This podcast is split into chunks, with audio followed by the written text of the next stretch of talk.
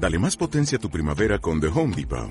Obtén una potencia similar a la de la gasolina para podar, recortar y soplar con el sistema OnePlus de 18 voltios de Ryobi desde solo 89 dólares. Potencia para podar un tercio de un acre con una carga.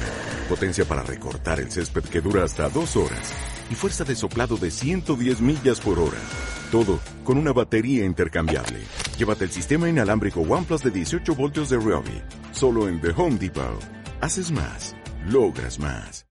El día de hoy abre nuestro seminario el padre Rómulo Cuartas Londoño, doctor en teología, vicerrector y docente del Centro Internacional Teresiano San Juanista de Ávila, especialista en mística cristiana con especial énfasis en los místicos españoles del siglo XVI.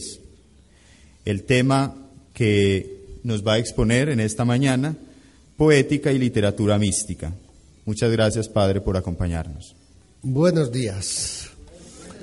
Bueno, bueno, todos como que empezamos el día bien frescos, después de descansar bien, unos viajar poco y otros eh, mucho, pero de todas formas el día y la mañana siempre siembran entusiasmo interior para comenzar. Como vamos a tratar de la poética y la literatura mística, y naturalmente que ahí tenemos que hacer permanentemente una combinación de lenguajes. Es eh, el lenguaje de la imagen, el lenguaje del sonido, el lenguaje bien sea de la poesía o de la mm, narración. Entonces voy a comenzar presentándoles una poesía de San Juan de la Cruz, que en, el formato que tenemos para hoy reúne las tres condiciones.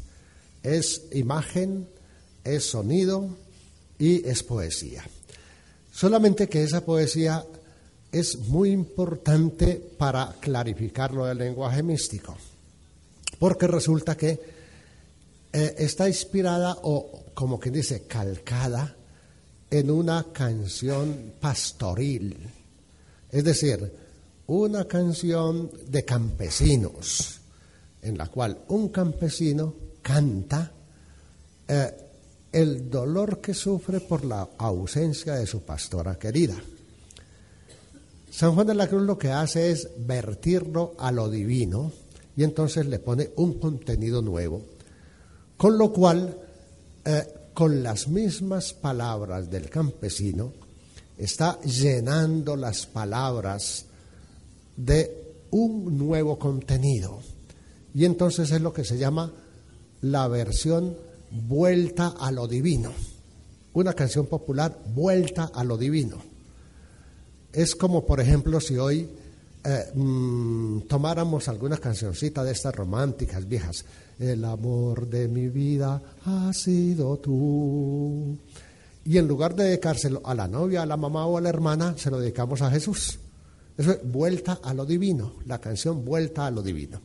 Vale, eh, esto del lenguaje místico, que en este seminario lo estamos trabajando bajo la propuesta de poética y literatura, mística, pues algo que está muy, muy estudiado desde una cierta perspectiva, que es precisamente la perspectiva poética, la perspectiva del buen decir, y al mismo tiempo recogiendo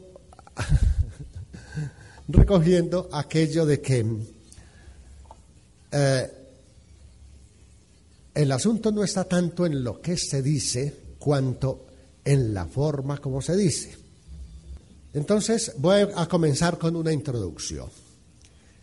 Encontrar el lenguaje adecuado y una forma de expresión significativa es uno de los grandes desafíos que enfrentan los místicos de todos los tiempos.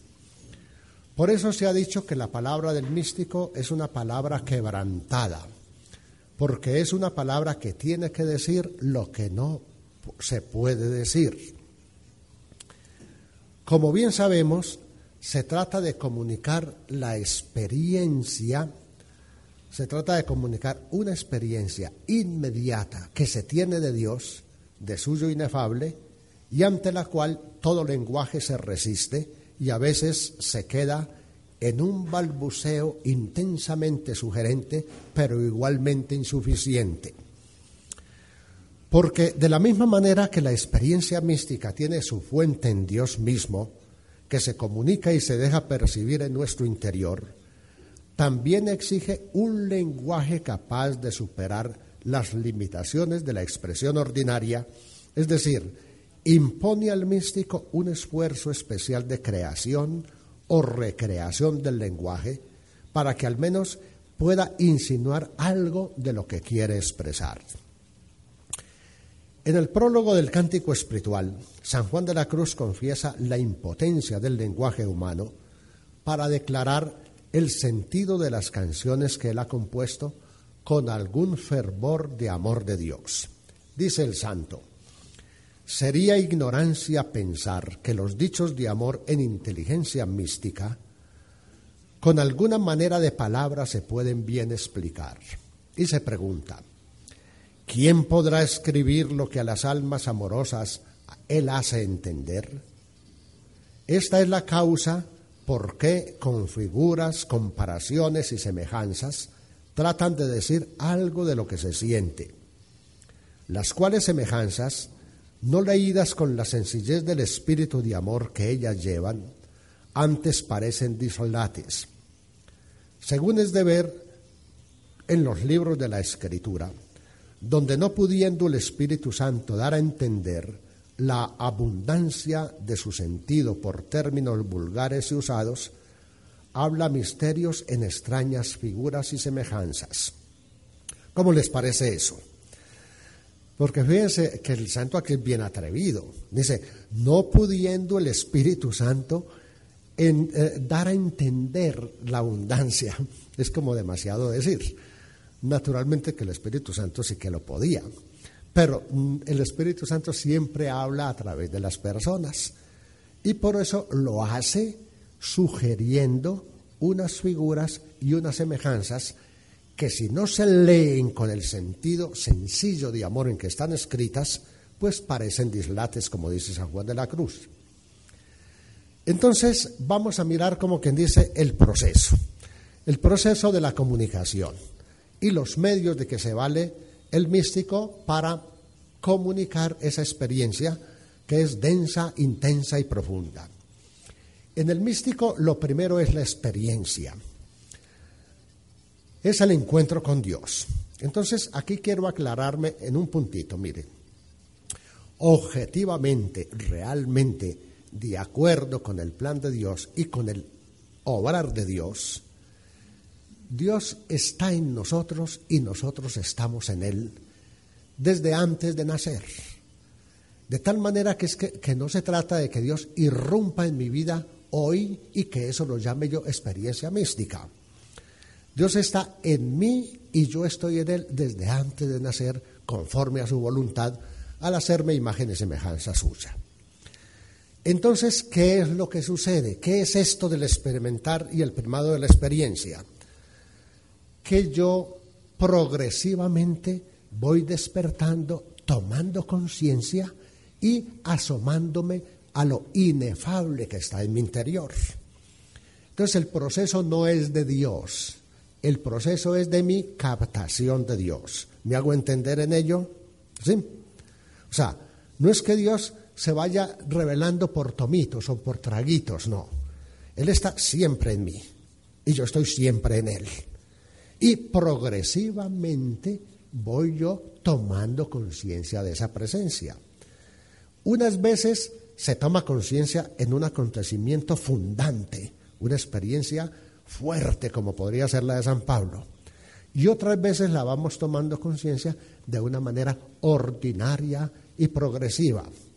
El mismo San Juan de la Cruz nos dice, el ordinario obrar de Dios en las personas es siempre ordenadamente, suavemente y al ritmo de la persona.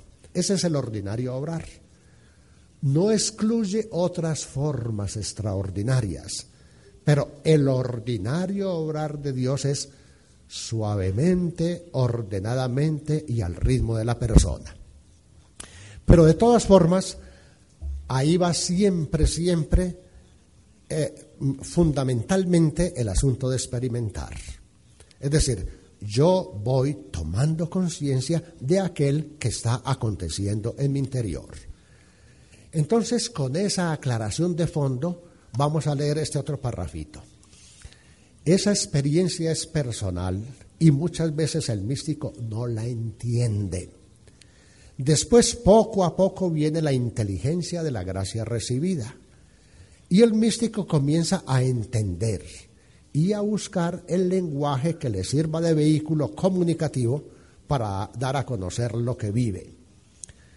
Porque la gracia recibida y entendida crea tal necesidad de comunicarla que no descansa hasta encontrar la manera de compartir lo que se vive en el interior.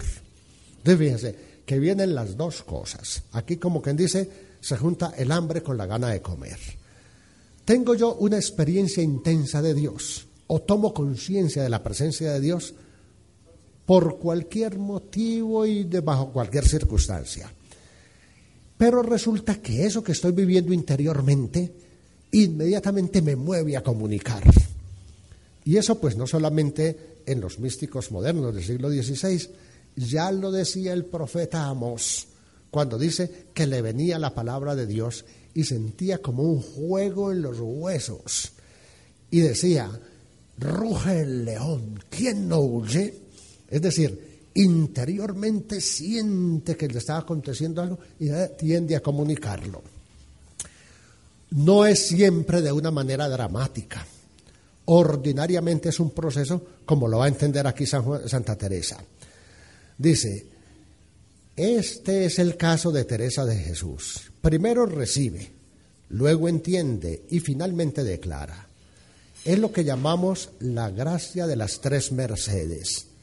Una merced es dar el Señor la merced, la gracia. Otra es entender qué merced es y qué gracia, entender. Y la tercera es saber decirla y dar a entender cómo es. Esto que está en Vida 17.5 no es original de Santa Teresa. Santa Teresa lo había tomado de Osuna y Osuna lo desarrollaba mucho más. Decía, quien conoce, tiene conciencia, tiene experiencia de la gracia, disfrútela y el mismo Señor le va a dar a entender, le va a iluminar interiormente para que sepa de qué se trata. Pero si la está disfrutando y sabe de qué se trata, no se ponga a decirla hasta que esté seguro de que va a comunicar verdad de lo que está aconteciendo. Es decir, que no se ponga a proclamar aquello que todavía no entiende muy asimiladito. De ahí el grande temor que tenía Santa Teresa, de engañarse o engañar. Y por eso todo ese esfuerzo de conseguir un lenguaje que la ayudara a ser verdadera. Pero como hemos dicho, encontrar las palabras y formas del lenguaje capaces de comunicar la experiencia que se vive es uno de los retos mayores que enfrenta el místico. Esa lucha por la expresividad y la eficacia lo llevan a una búsqueda angustiosa del lenguaje.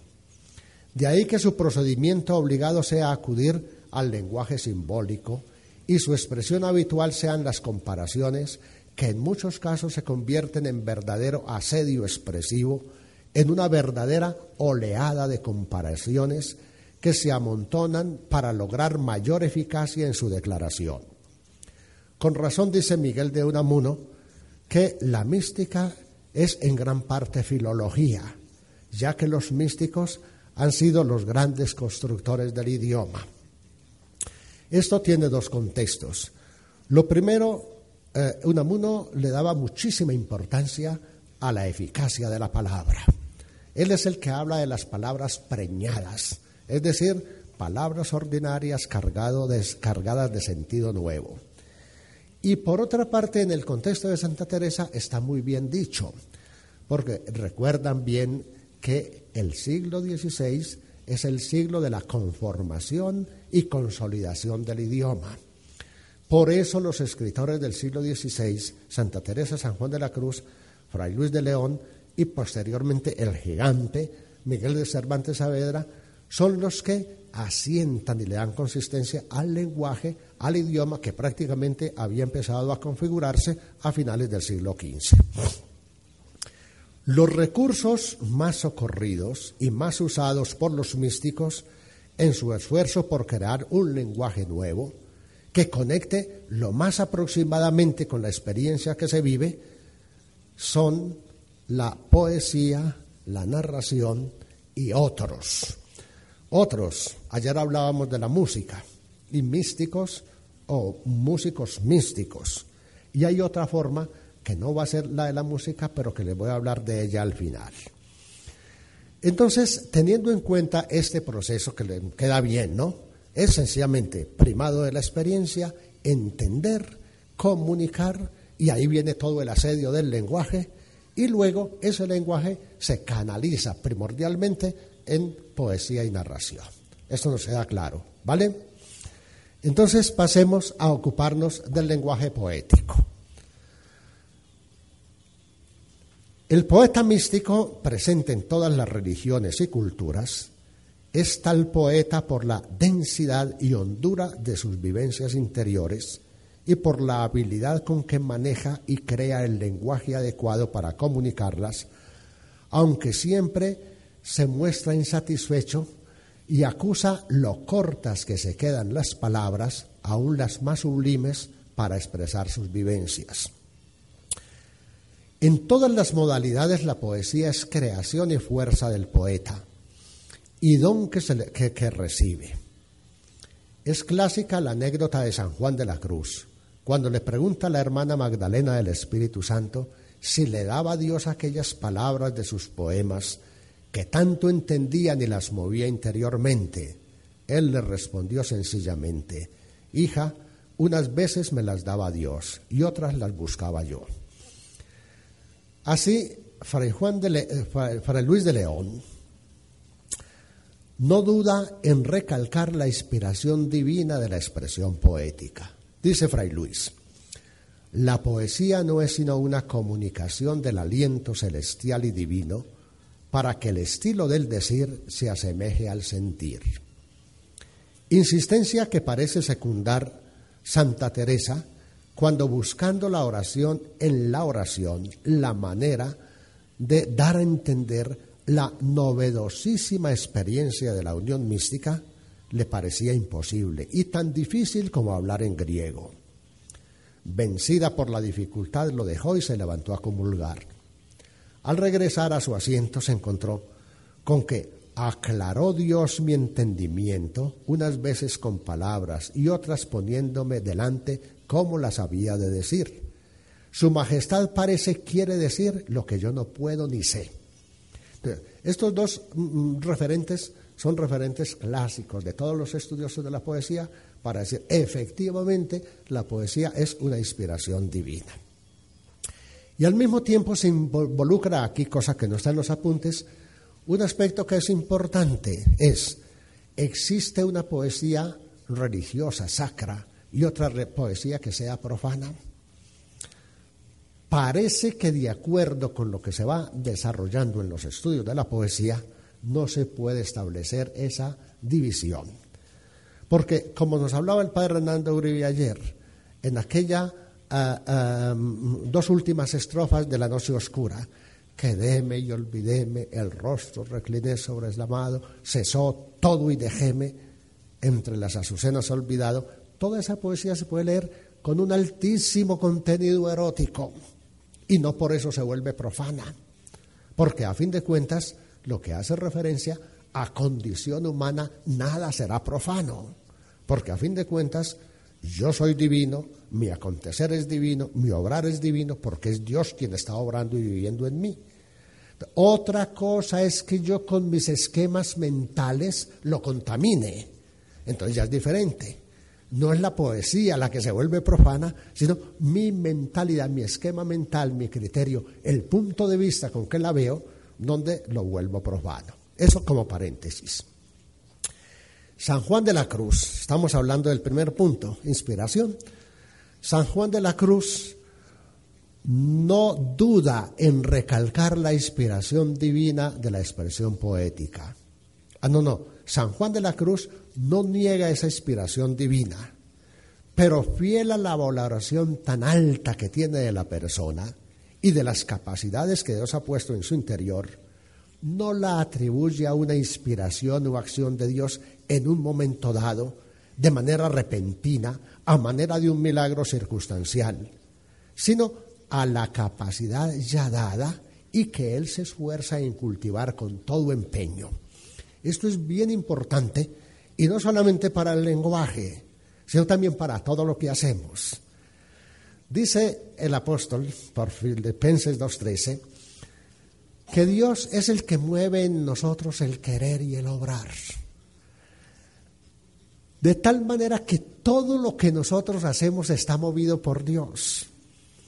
Pero no todo lo que hacemos obedece a un milagro, a una inspiración circunstancial.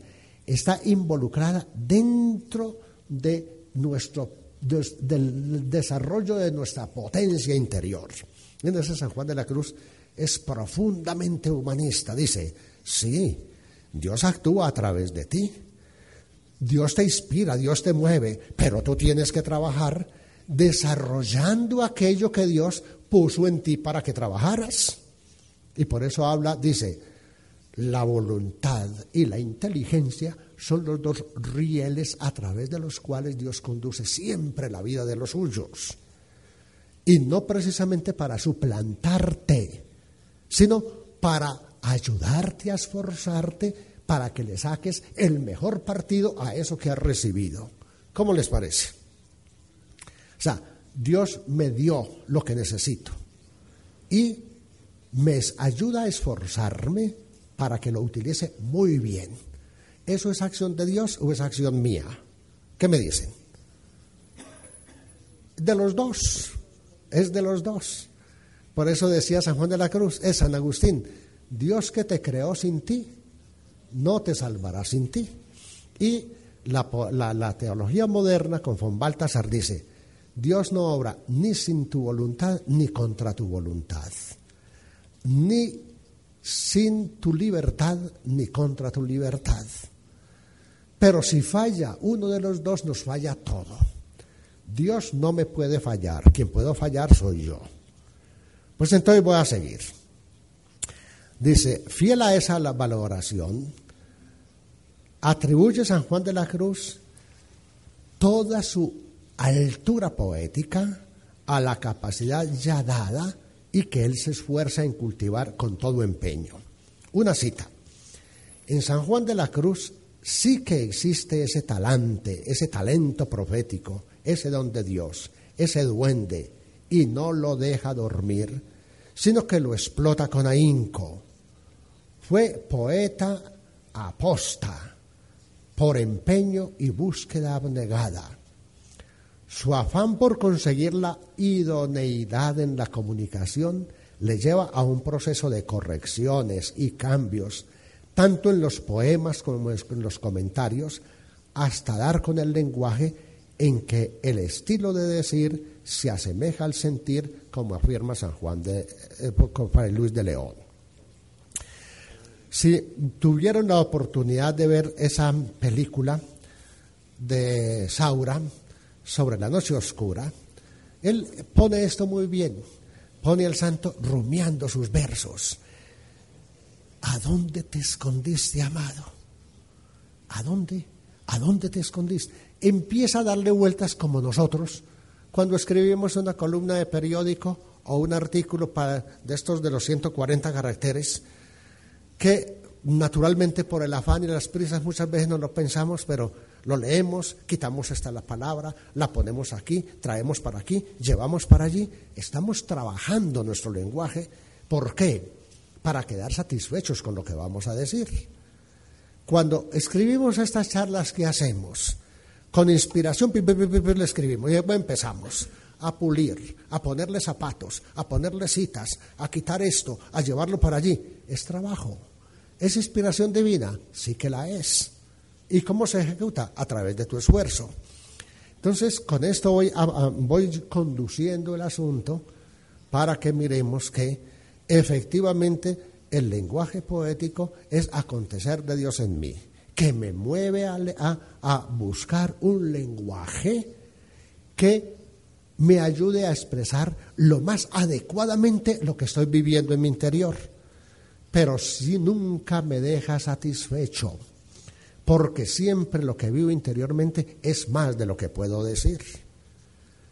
El poeta místico como Juan de la Cruz no es poeta por casualidad ni a su pesar, sino por decisión consciente, surgida de lo que a él se le impone como necesidad apremiante. Superar las carencias manifiestas del lenguaje ordinario del hogar y de la calle, así como el de los escritos de académicos y especialistas para expresar, comunicar y contagiar procesos interiores de su experiencia personal que el poeta considera su prioridad. Talento y trabajo, inspiración y esfuerzo, don de Dios y búsqueda humana, todo enfocado en hacer diáfana y transparente una experiencia que sin el lenguaje adecuado para comunicarla corre el riesgo de permanecer oculta, posibilidad a la que se resiste con todas sus fuerzas el místico, ya que está convencido de que lo que recibe de Dios es para comunicarlo y propiciar que otros se abran igualmente y puedan disfrutar de esa experiencia.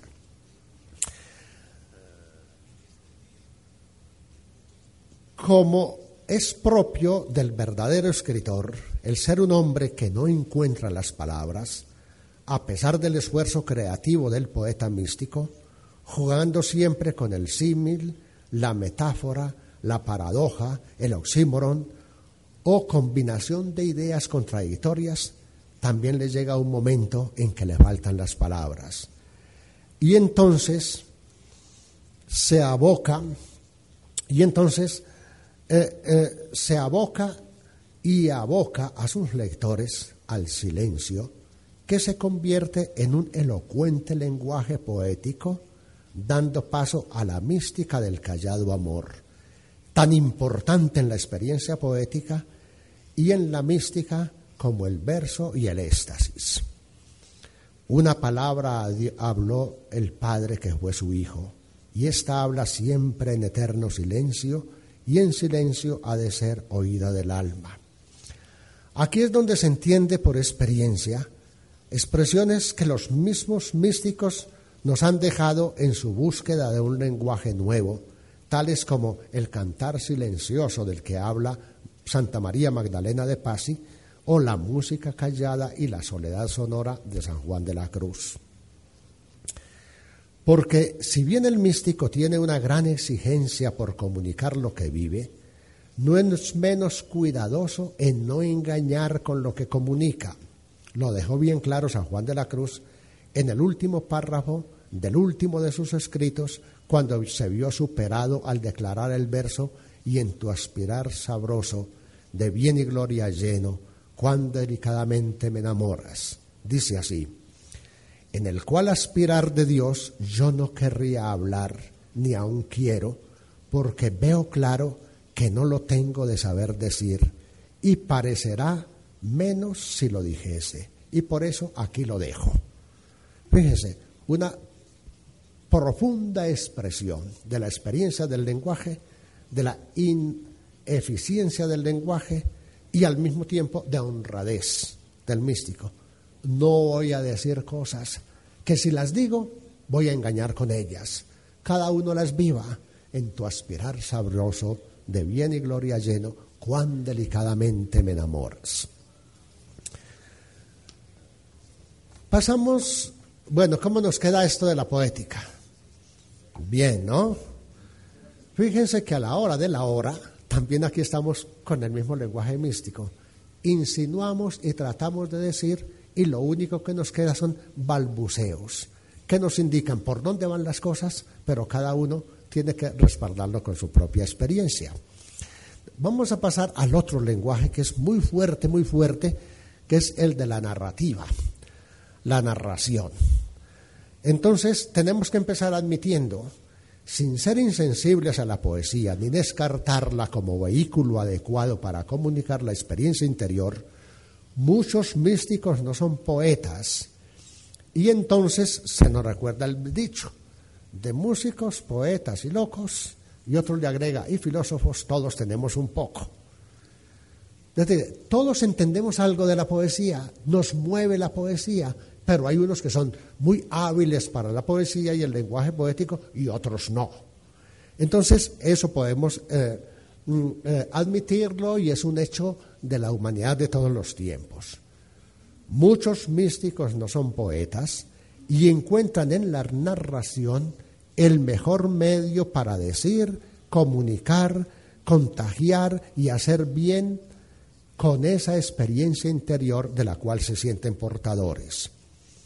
Muchos y admirables son los libros que contienen las más diversas expresiones del testimonio de grandes místicos, maestros reconocidos de la vida interior. Pero dado que estamos celebrando el quinto centenario de Santa Teresa, en este punto de nuestra reflexión vamos a presentarla como una narradora consumada, maestra en este género de comunicación de su experiencia y referente para literatos y espirituales. Entonces, hay aquí un asunto, que lo pongo aquí de entrada, que la narración, la narración es el género con mayor presencia en la Biblia que es la experiencia abundante. El 72% del texto bíblico son narraciones. Y vamos a ver por qué. Porque precisamente la narración es la comunicación de una experiencia que se hace símbolo para que todo el que la lea se sienta involucrado en ella. El dinamismo de la narración no es que tú te enteres de unas cosas, sino que te involucres en lo que se está narrando. Por eso la narración es tan envolvente. Mire que, y no solamente la narración bíblica. Yo me acuerdo que en mis días, ninguno tiene mi edad, por allí por el año 66, 1966 del siglo pasado, eh, pasaban eh, en estas radionovelas, que cuando eso no había telenovela, en estas radionovelas pasaron una que nos hizo mucha huella a nosotros, llamaba Los que sufren son los pobres. a la hora de la novela, mi madre interrumpía el lavado de su ropa, nosotros interrumpíamos los juegos, nos reuníamos en torno al, a la radio.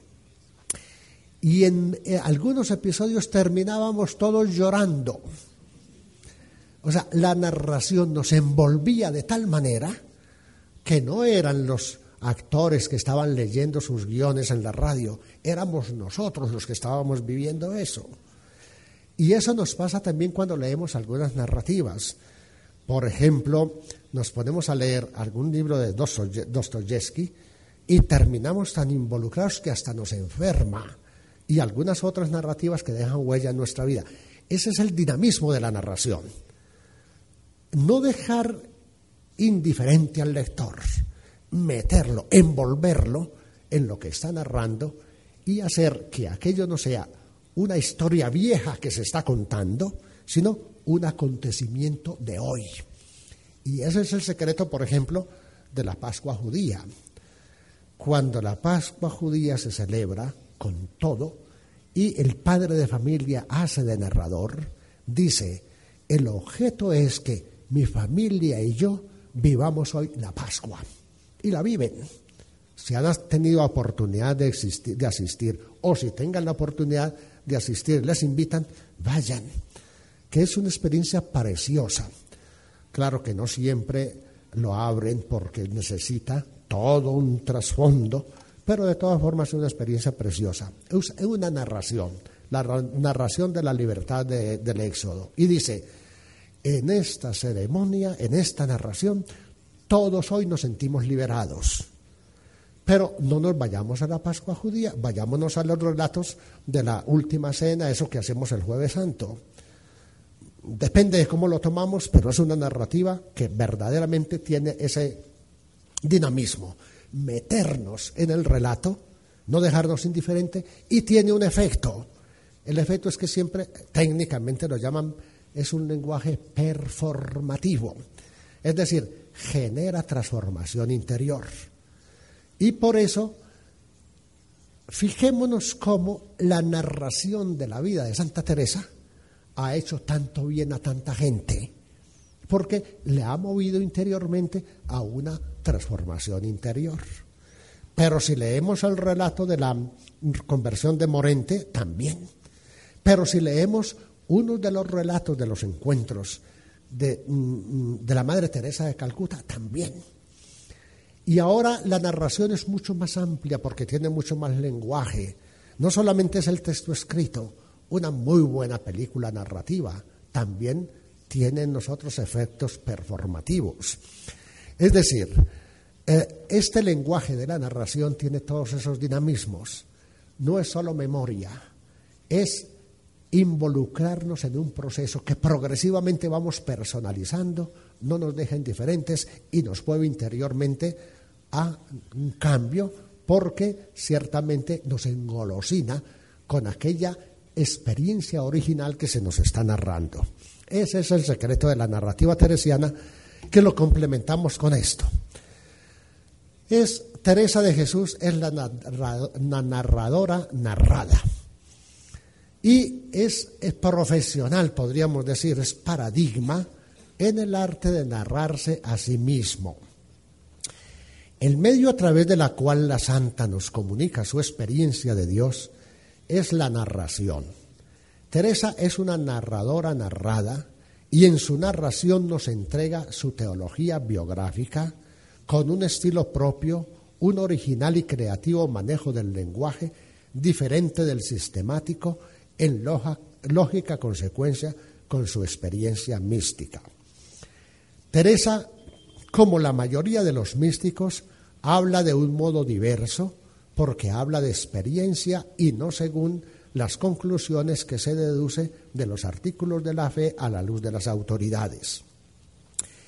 En este sentido busca un ajuste de las palabras o por la invención de vocabularios nuevos, aquellas nuevas palabras para ella que serán más conformes a su comprensión íntima de la realidad interior que está viviendo. Este, eh, comillas que pongo ahí, narradora, narrada, es una copia de lo que dicen de nuestro Señor Jesucristo. Nuestro Señor Jesucristo es el narrador narrado. Y aquí viene inmediatamente una consecuencia. ¿Cuál es el contenido del Evangelio? El contenido del Evangelio es Jesucristo mismo. ¿Cuál es el contenido de la narración teresiana? es Teresa misma, pero con una peculiaridad en Teresa. El contenido de la narración teresiana es Teresa mismo, abriéndose y permitiéndose que nos asomemos al acontecer de Dios dentro de ella. ¿Sí? Entonces ella en su narración se abre, aparece Teresa abierta, como libro abierto. Pero ¿qué vemos cuando miramos a Teresa? a Dios aconteciendo en su interior. ¿Cómo les parece eso? Pero no es solamente asunto de Teresa. Teresa es un paradigma, es una especie como de vanguardia para que nosotros también nos veamos reflejados en ella. Y esa es la interpelación que nos hace siempre Teresa. Nos está diciendo, esto que acontece en mí no es solamente para mí, porque ella es muy honrada. Dice, Dios no es aceptador de personas, no tiene predilectos que a unos incluya en esta experiencia y a otros excluya. No es Dios de ese estilo. Dios siempre se está dando y nunca deja de darse a quien le recibe. Dice, no nos cansemos nosotros de recibir, que Él nunca se cansará de dar. ¿Cómo les parece eso? No nos cansemos nosotros de recibir, que Él nunca se cansará de dar, porque está ganoso, dice, muy ganoso de darse.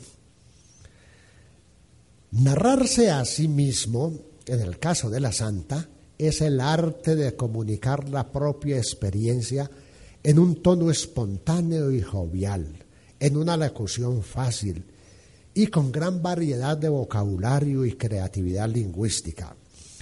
En el caso de los escritos teresianos, parece que estamos ante una prolongada y amena conversación puesta por escrito. Teresa se narra cuando escribe su vida y cuando nos relata las peripecias de sus fundaciones, cuando escribe cartas de todo género, incluyendo coplas para las recreaciones o composiciones muy sentidas que con no ser poeta declaran su pena bien. Cuando nos enseña el camino de perfección y cuando nos conduce a través de las moradas hasta mostrarnos por vista lo que sucede en el centro muy interior del alma, que debe ser donde está el mismo Dios. En Teresa la narración es una forma de comunicación inherente a su persona. No exagera Fray, Luis de León cuando dice que la encuentra viva en sus escritos, ni García de la Concha cuando afirma que en Teresa todo se biografiza. Y aquí viene una aportación que la he escrito específicamente para este seminario, que nos puede desconcertar, pero que nos puede equilibrar mucho de todo lo que hemos dicho. Fíjense con cuánta altura hemos hablado de la poética, con cuánta altura hemos hablado de la narración. Indirectamente he estado haciendo referencia a esto que es lo que les quería proponer lo que sería una biografía teológica. Una biografía teológica es precisamente cuando la misma persona es ella misma su teología. Es decir, la teología es una palabra autorizada sobre Dios. Y esa palabra autorizada sobre Dios la tiene quien tiene experiencia consciente de Dios aconteciendo en su interior. ¿Eh? La palabra autorizada sobre Dios, que así entendemos en general llanamente la teología, la puede pronunciar cuando la misma persona es palabra, porque ella es el contenido de la palabra que dice. Y de ahí nos queda inmediatamente fácil pasar a este puntico. La narración es testimonio y es compromiso. Narra para dar testimonio del acontecer de Dios en ella, para engolosinar, para transformar desde dentro. Entonces, fijémonos que la narración en sí misma es una manera de comunicar el mensaje cristiano que pone de relieve el carácter histórico y experimental, ya que su último punto de referencia es la vida de Jesús, el Cristo, y su aplicación o dimensión práctica nos remite a la vida de los creyentes. Por este motivo exige un cierto tipo de discurso, por ejemplo la narración que se adapta muy bien a la comunicación del mensaje de experiencias de salvación. La narración no es algo, como quien dice, carente de sentido ni de objetivo.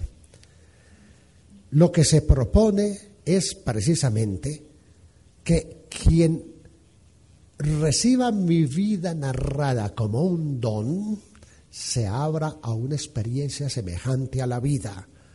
No porque yo me vaya a poner de modelo, sino porque a través de lo que ha hecho en mí, te abres para que lo mismo que ha hecho en mí lo haga en ti. Por eso en el caso de Teresa de Jesús se puede hablar de una mujer inspirada. ¿Inspirada por qué? Inspirada por ese Dios que aconteciendo en su interior la impulsa a abrirse y a decir, miren lo que ha hecho en mí. Y si en mí, con ser la que soy y resistirme como me resistí, 20 años ha hecho esto, ¿cómo no lo va a hacer en ti, que eres mejor que yo y no te has resistido como yo? Esta confesión de la experiencia mística teresiana, con su correspondiente contenido teológico comunicado a través de una narración aparentemente ingenua, porque no tiene letras, tiende no solo a comunicarnos su palabra sobre Dios, sino a la comunicación práctica de la experiencia que ella acumula y a incorporar a los lectores en esa experiencia relatada. Quiere la santa que los lectores no se queden en admirar lo que Dios ha hecho en ella y lo glorifiquen, que ya es bastante, sino que se sientan animados para abrirse y disponerse para vivir activamente y con determinación una experiencia semejante. Así lo expresa con la autoridad que le concede su experiencia. Con lo que concluyo es que no hagamos torres sin fundamento, que el Señor no mira tanto la grandeza de las obras cuanto el amor con que se hacen. Y como hagamos lo que pudiéremos, hará su majestad que vayamos pudiendo cada vez más y más, que su, su majestad le juntará con la que Él hizo en la cruz por nosotros, para que tenga el valor de nuestra voluntad, el valor que nuestra voluntad hubiera merecido, aunque sean pequeñas las obras. Aquí está insinuando la Santa una cosa. Mi vida narrada es el acontecer de Dios en mí. Y lo narro para que tú también te abras al acontecer de Dios en ti. Tú y yo, haciendo lo poquito que es en nosotros, nos juntamos a Jesús y ya tu obra y la mía no son obra tuya ni obra mía, es Jesús obrando a través de nosotros. ¿Me hago entender? Tiene la misma eficacia de Jesús, tiene la misma eficacia del hacer de Jesús. Y entonces hasta aquí lo que quería decir de narración y poética, pero la aportación para este seminario viene por aquí. ¿Es Jesús un poeta místico? Entonces aquí tenemos que empezar haciendo una primera afirmación. Jesucristo es el origen, el contenido y la cumbre de la mística. De tal manera que toda mística cristiana tiene su referente en la persona de Jesús. Y por lo tanto, todo lenguaje místico tiene su referencia en el lenguaje de Jesús de Nazaret.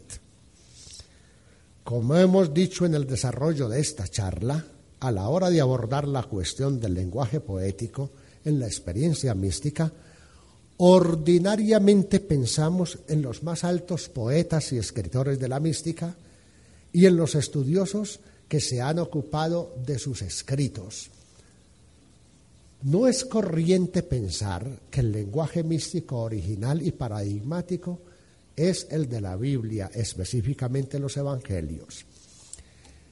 En esta experiencia cristiana, Jesús es el origen, el contenido y la meta de la mística. Por tanto, a la hora de hablar del lenguaje místico, de poética y literatura mística, Jesús es también el paradigma y el modelo a seguir.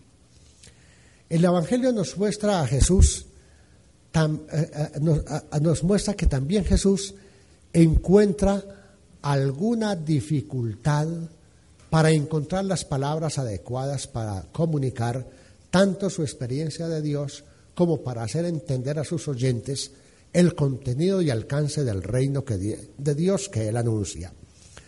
Constantemente le oímos preguntar, preguntarse, ¿A qué es semejante el reino de Dios? ¿A qué lo compararé? ¿A qué compararé el reino de Dios? ¿A qué compararemos el reino de Dios o con qué parábola lo expondremos? Pero estas dificultades no aparecen en el relato evangélico. Al contrario, presentas un mensaje en el lenguaje más sencillo y asequible para todos sus oyentes. Un lenguaje tan natural que parece que no le ha costado ningún esfuerzo. El esfuerzo de Jesús no responde a que no tenga clara la experiencia, como sucede a los místicos, especialmente en los comienzos, sino a una especial preocupación porque los oyentes capten bien la experiencia que les quiere comunicar y en la que los quiere introducir. Entonces, fijémonos que aquí hay un asunto muy determinante. Con esto refiriendo todo el lenguaje poético y la literatura mística al Evangelio y a Jesús, quiero desmitificar la misma poesía mística. ¿Por qué? Porque fíjense, cuando a mí me ponen a Fray Luis de León o me pones a, a, Juan de la Cruz, o me ponen los versos de Calderón de la Barca, pienso que mis versos son puros ripios, que yo no tengo sensibilidad poética y me autodescarto a mí mismo. Y por lo tanto, tengo una pulsión interior a inhabilitarme para la experiencia mística. Cuando nos ponemos ante Santa Teresa, San Juan de la Cruz, Teresa de Lisieux, Teresa Benedicta de la Cruz, también tendemos a inhabilitarnos nosotros. Desde el año 85, en un capítulo general de la Orden, nosotros hicimos este eh, planteamiento, dijimos, el gran, la gran dificultad de los grandes paradigmas, porque decíamos, cuando vemos gente tan grande en la experiencia de Dios, pensamos, nos comportamos como los, los espectadores que van al circo. Aplauden las acrobacias, el valor de que se enfrentan las fieras, pero eso no es para mí. Yo no me voy a subir por las cuerdas y por los tejados, ni tampoco me le voy a meter en la boca de un tigre. Eso no es para mí. Aplaudo, sí, admiro, pero me voy corriendo para mi casa. Entonces, a veces con los místicos nos pasa lo mismo. Teresa, la de la gran cabeza, decían en su tiempo. Juan de la Cruz, poeta celestial y divino. El fénix de los ingenios. Y les aplaudimos a toda su poesía. ¿Y mi poesía qué? ¿Y mi experiencia qué? ¿Es que no vale? Pues mire la gran enseñanza que nos da nuestro Señor Jesucristo. Vale tanto como la de ellos. Ellos te estimulan y te enseñan por dónde puedes caminar y por dónde puedes ir. Pero él, mire, él toma una actitud del poeta que tiene mucho que decir, pero que le interesa más darlo a entender e introyectarlo en el corazón de quien lo oye y quien lo lee. Dice, creador de un nuevo lenguaje desde una experiencia nueva. Dice, con creatividad inagotable, inventa imágenes, concebía bellas metáforas, sugería comparaciones, narraba con maestría su experiencia interior. Y aún hoy leemos las parábolas de Jesús. ¿Y qué no entendemos de la parábola de Jesús? ¿Qué no entendemos? Que son tan transparentes, tan transparentes que nos parecen ordinarias que para decir esto no hacía falta ser hijo de Dios, para decir esto. A veces nos podemos hacer esa referencia. El Evangelio nos muestra, no, Jesús no explicó directamente su experiencia de Dios. Vamos a pasar a la otra que es donde tengo esto. Jesús no es... ¿Qué se proponía Jesús con sus parábolas? Ahí se los pongo como resumen adentrarnos en su experiencia del Padre y en el contenido del reino que propone. Y lo voy a leer. Jesús no explicó directamente su experiencia de Dios su Padre y del reino que Él está instaurando. Es evidente que no le resultaba fácil comunicar por medio de conceptos lo que vivía en su interior. No utilizó el lenguaje de los escribas para dialogar con los campesinos de Galilea, no le servía.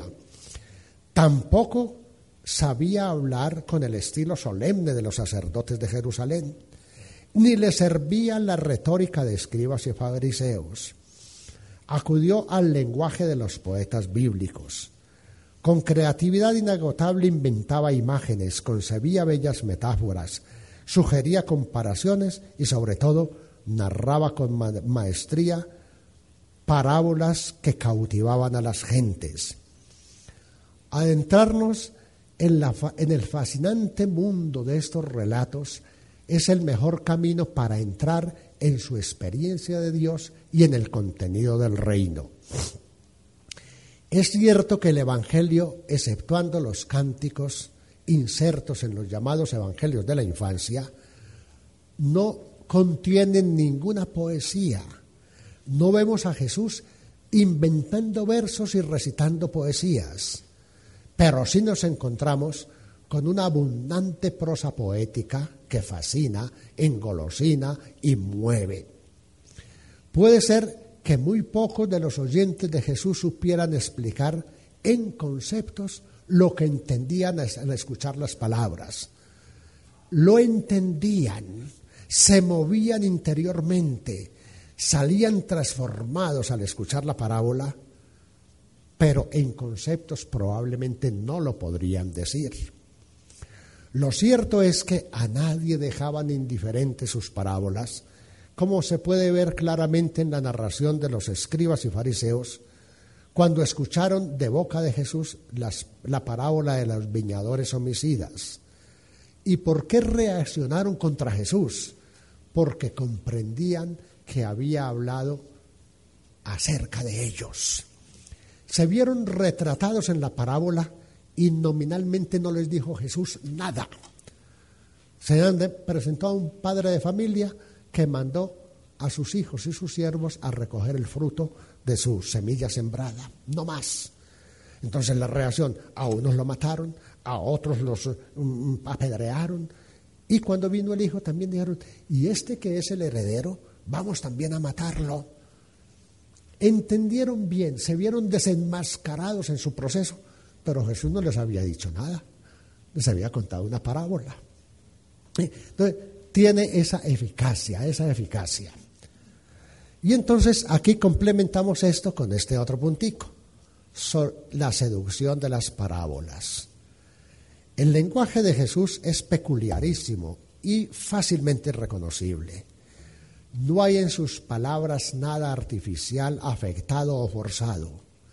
Todo es claro y sencillo. No necesita recurrir a ideas abstractas o a frases retóricas o argumentos complicados comunica lo que vive. Su palabra se transfigura al hablar de Dios a aquellas gentes del campo, artesanos y pescadores de Galilea. Necesita enseñarles a mirar la vida de otra manera, mirarla desde Dios y aceptar su presencia en ellos. De ahí sus insistencias. Dios es bueno, su bondad los llena todo. Su misericordia está ya aconteciendo en tu vida. Es toda la geografía de Galilea, Samaria y Judea la que se refleja en su lenguaje, con sus trabajos y sus fiestas, su cielo y sus estaciones, con sus rebaños y sus viñas, con sus siembras y sus siegas, con su hermoso lago y con la población de sus pescadores y campesinos. A veces les hace mirar de manera nueva la realidad hiriente y llena de contrastes que tienen ante sus ojos. Otras les enseña a ahondar en su propia experiencia. En el fondo de la vida pueden encontrar a Dios y disfrutar de una presencia que no les va a fallar. Fíjense, así como por poner unas alusioncitas, mirad las aves del cielo que no siembran ni cosechan, no tienen dispensa ni granero, y Dios las alimenta. ¿Cuánto más valéis vosotros que los pájaros? Mirad los lirios, cómo crecen y no trabajan ni hilan.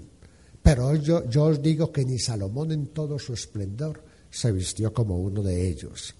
Si a la hierba del campo que hoy existe y mañana es arrojada al fuego, Dios la viste así, ¿cuánto más a vosotros, hombres y mujeres de poca fe?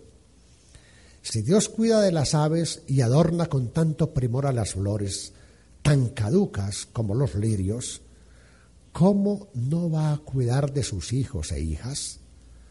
Se fija luego en los gorriones, los pájaros más pequeños de Galilea, y vuelve a pensar en Dios.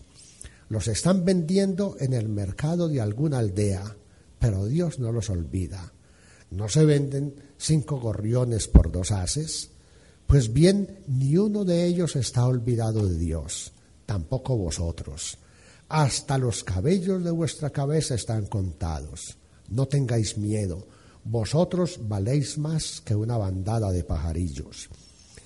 Estas imágenes tan vivas y concretas para expresar la ternura y el cuidado de Dios por los humanos provienen de Jesús, manifiestan su experiencia. Jesús capta la ternura de Dios hasta en lo más frágil, en los pajarillos más pequeños del campo o los cabellos de una persona. Dios es bueno. A Jesús no le hacen falta muchos argumentos para decirlo, porque es lo que Él siente, lo que vive, lo que más le conmociona en su interior, lo que más se manifiesta en todo su obrar. ¿Cómo no va a ser mejor que nosotros? Nos podemos imaginar a ese grupo de padres y madres de familia cuando les pide que recuerden su propia experiencia. Les dice, ¿hay acaso alguno entre vosotros que cuando su hijo le pide pan le da una piedra? ¿O si le pide un pez le va a dar una culebra? Pues bien, si vosotros siendo malos sabéis dar cosas buenas a vuestros hijos, ¿cuánto más vuestro Padre que está en los cielos dará cosas buenas a los que se las pidan? Este lenguaje poético de Jesús, este lenguaje poético que Jesús emplea para hablar de Dios, no le será extraño a los ni desconocido a sus oyentes y seguidores. También Oseas, Isaías, Jeremías y otros profetas habían hablado así. en la poesía encontraban la fuerza más vigorosa para sacudir conciencias y despertar los corazones hacia la misericordia del Dios vivo y verdadero. Pero el lenguaje de Jesús es tan originalísimo que también a nosotros nos va a exigir una reconducción de todo nuestro lenguaje. Es un reto para nosotros, porque no solamente es, entrenarnos en hacer parábolas, sino entrenarnos para convertirnos nosotros en parábola portadora de una experiencia de la bondad y, del amor misericordioso de Dios aconteciendo en nuestro interior. Cada año allí en en el CITES, en la Universidad de la Mística, les propongo a los alumnos de diversas naciones, de África con su creatividad, de Asia con su imaginación, de América Latina con su creatividad, de Europa con su formalidad, les digo, cuando les doy un tema que llama Jesucristo místico y profeta del reino, el ejercicio que les pongo para valorar el curso les digo, háganme un par de parábolas leemos las parábolas, háganme un par de parábolas. Hasta el momento ninguno ha acertado a hacer una parábola. Ni, de ni África, ni Asia, ni América. Me echan cuentos, me inventan historias. Yo tampoco he acertado a hacer la parábola y por eso busco a ver quién acierta para preguntarle cómo lo hace. ¿Sí? Porque es que mire que la parábola en sí misma es de una diafanía, de una transparencia, y naturalmente que la puede contar muy bien quien tiene esa transparencia. De ahí que digo ahí, el lenguaje místico de Cristo es un reto para todos. El lenguaje poético de Jesús sigue siendo un reto para todos. Ni siquiera la comunidad cristiana primitiva lo pudo imitar, porque supone una intensísima experiencia interior y una innegable sintonía con el sentir, la búsqueda, las expectativas de los oyentes. Intensísima experiencia interior e innegable sintonía con las expectativas de los oyentes. El amor vivido en esta onda y densa, eh, en esta honda densidad creadora del lenguaje, inspiración poética, todo todo se vuelve como ineficaz. ¿Qué es lo que es eficaz? Lo que se transparenta de mi experiencia. Porque hace al escritor, al comunicador, sea padre o madre de familia, pastor, maestro de escuela o profesor universitario o estudiante o profesional o científico, transparencia de algo que lo trasciende a sí mismo y que tampoco sabe cómo lo van a interpretar quien lo ven como parábola. Por eso son numerosos los estudios que han profundizado en los vínculos y diferencias entre el lenguaje místico, poético y el teológico. Si bien se ha visto que el lenguaje teológico es más abstracto y más preciso, El lenguaje místico es más vivo, más fascinante y más sintético y de modo concreto más comprensivo. Esto se debe al hecho de que no expresa solo ideas abstractas, sino ideas vivas y un ardiente amor de Dios. Por consiguiente, evita muchos circunloquios y distinciones y especulaciones que lastrarían el impulso del amor que se quiere comunicar. Una lectura atenta de los escritos de los místicos nos deja ver que se va dando una evolución en la medida que avanza su proceso interior. Un ejemplo claro lo tenemos en San Juan de la Cruz, que partiendo del acabado y precioso poema de la Noche Oscura, su comentario en los libros de su vida y noche es repetitivo, pesado en el estilo, confuso en el esquema. Pero cuando abrimos el cántico espiritual o la llama, nos encontramos no solo con unos preciosos y muy cálidos poemas, sino con una prosa poética ágil, de altos vuelos y claridad expositiva. Esto quiere decir que desde el año 1578, en que Juan de la Cruz comenzó la redacción de su vida, hasta 1584, cuando terminó Cántico, la experiencia interior de Juan de la Cruz ha crecido mucho. Esto nos lleva a decir, no sin admitir alguna excepción, que cuanto más habitual y permanente es la experiencia de comunión con Dios, más ágil, sencillo, cristalino y transparente es el lenguaje en que se comunica. De tal manera que no es propio de la hondura de la experiencia exterior el lenguaje críptico, el lenguaje difícil de entender. La comunicación del acontecer de Dios en mí es la máxima simplicidad. Y el lenguaje se va volviendo simple, simple. Por eso dice San Juan de la Cruz, quien lee este lenguaje sin experiencia lo va a encontrar como dislate, como, una, como, como, un, como un disparate. Pero cuando la experiencia lo acompaña, el lenguaje se hace muy elocuente y con fuerza performativa, es decir, con fuerza de transformar interiormente. No se trata de una afirmación gratuita, sino de una deducción lógica de cuanto hemos reflexionado sobre el lenguaje poético de Jesús.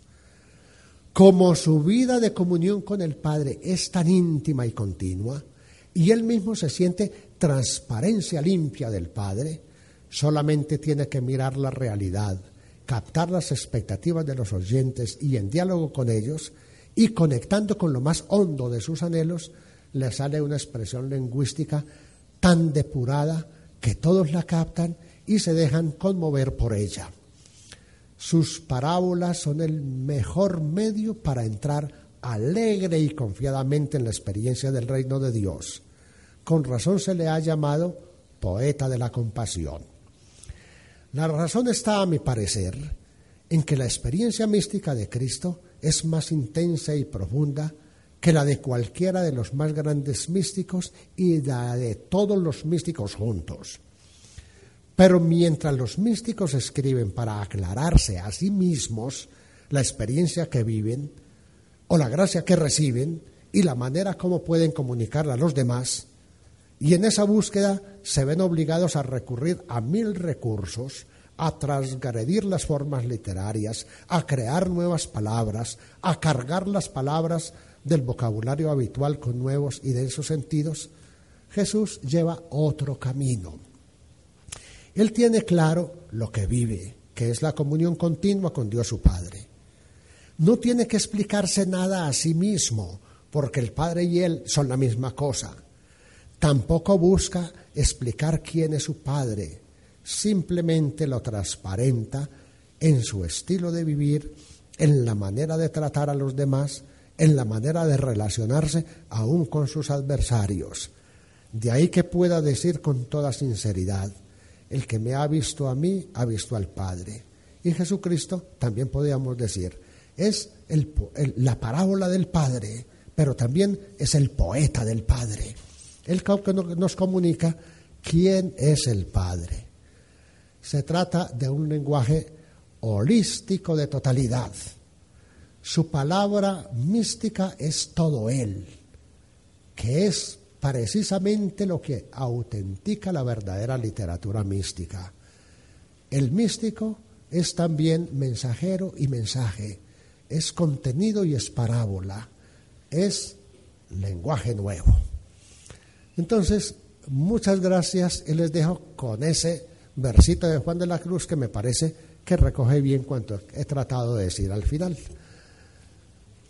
Este sabernos sabiendo es de tan alto poder que los sabios arguyendo jamás pueden vencer.